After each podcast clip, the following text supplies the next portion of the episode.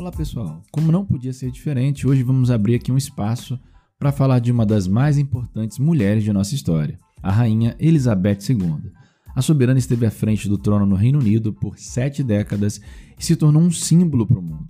Quer conhecer os principais acontecimentos do período pré-monárquico e monárquico? Então, vem comigo. A Rainha Elizabeth II faleceu nessa quinta-feira, dia 8 de setembro de 2022, que já entra para a história.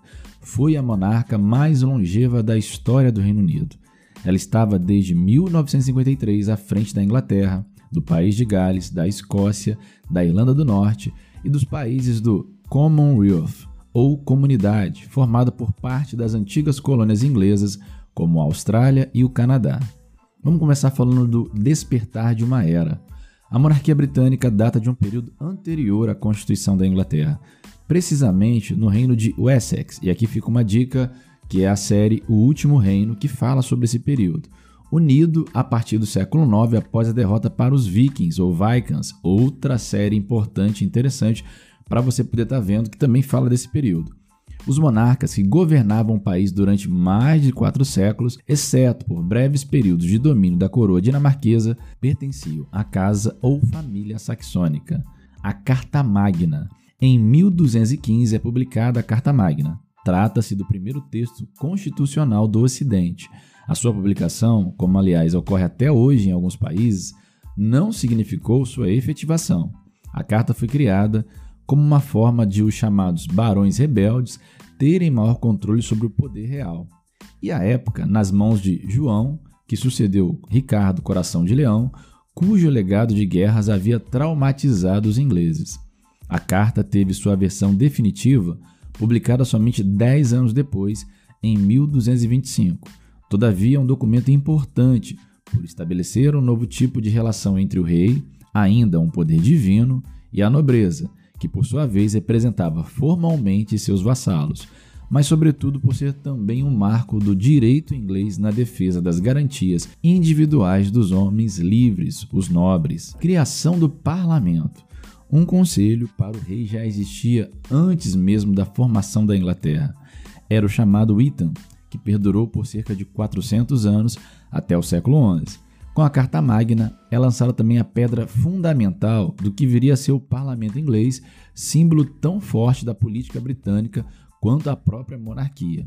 Chamado originalmente de o Grande Conselho, ou Great Council, tinha como objetivo orientar o rei em seu governo. Conforme sua evolução ainda no século XIV, estabeleceu-se a divisão de duas casas que permanece até hoje: a Casa dos Comuns, ou House of Commons, composta pela burguesia e representante dos condados, e a Casa dos Lords, ou House of Lords, composta por membros da nobreza e do clero.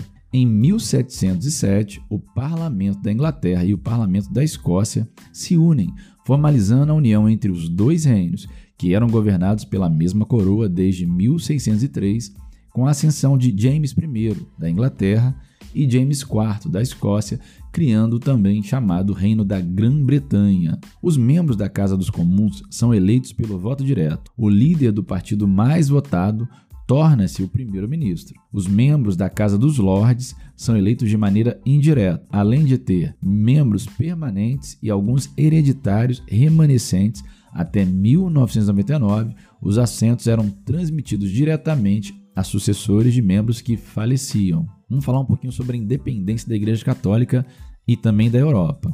No reinado de Henrique VIII, ocorre um evento determinante para a história da Inglaterra: o rompimento da coroa britânica com a Igreja Católica e a fundação da Igreja Anglicana, que tem como líder o rei ou a rainha. A reforma, que leva a uma série de conflitos sangrentos no país, marca também a independência da Inglaterra com relação à Europa o que se tornaria uma característica do país que nunca se integrou completamente à União Europeia e em 2016 decidiu deixá-la no referendo do Brexit. Aquele foi um período de ascensão para o país, marcado pela colonização de outras regiões, o surgimento do idioma inglês moderno e já no reinado de Elizabeth I, do teatro elisabetano. Breve período parlamentar. Antes da criação da Grã-Bretanha, a Inglaterra teve um breve período republicano parlamentarista. A burguesia ascendente no reinado de Carlos I já tinha muito poder financeiro.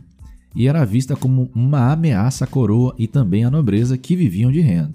Para frear a ascensão dessa nova classe, a coroa e os nobres queriam uma participação em seus negócios, além de aumentar os impostos. O acirramento dos conflitos na Inglaterra com a Escócia levou o rei a restaurar o parlamento em 1640 e buscar o apoio financeiro da burguesia no combate. Esta novamente se opôs e, liderada por um de seus representantes, Oliver Cromwell, depois a monarquia após uma guerra civil, que ficaria conhecida como a Guerra Civil Inglesa, ou Revolução Inglesa, ou Revolução Puritana, posto que o puritanismo era a religião da burguesia. Os conflitos de Cromwell com o parlamento e sua morte em 1658 levaram à restauração da coroa pela nobreza. Esse período foi tema da série Wolf Hall, disponível no Amazon Prime. Ascendeu ao trono Carlos II, que também tentou burlar o parlamento. O conflito só teve fim com a ascensão de Maria II e seu marido Guilherme III ao trono inglês em 1688. Neste ano, são lançadas as bases da constituição formal da monarquia parlamentar inglesa na Inglaterra. Falar um pouquinho sobre a Revolução Industrial e também da Era Vitoriana. Pode-se dizer que no século XIX é o período de ascensão e também de hegemonia da Grã-Bretanha no mundo.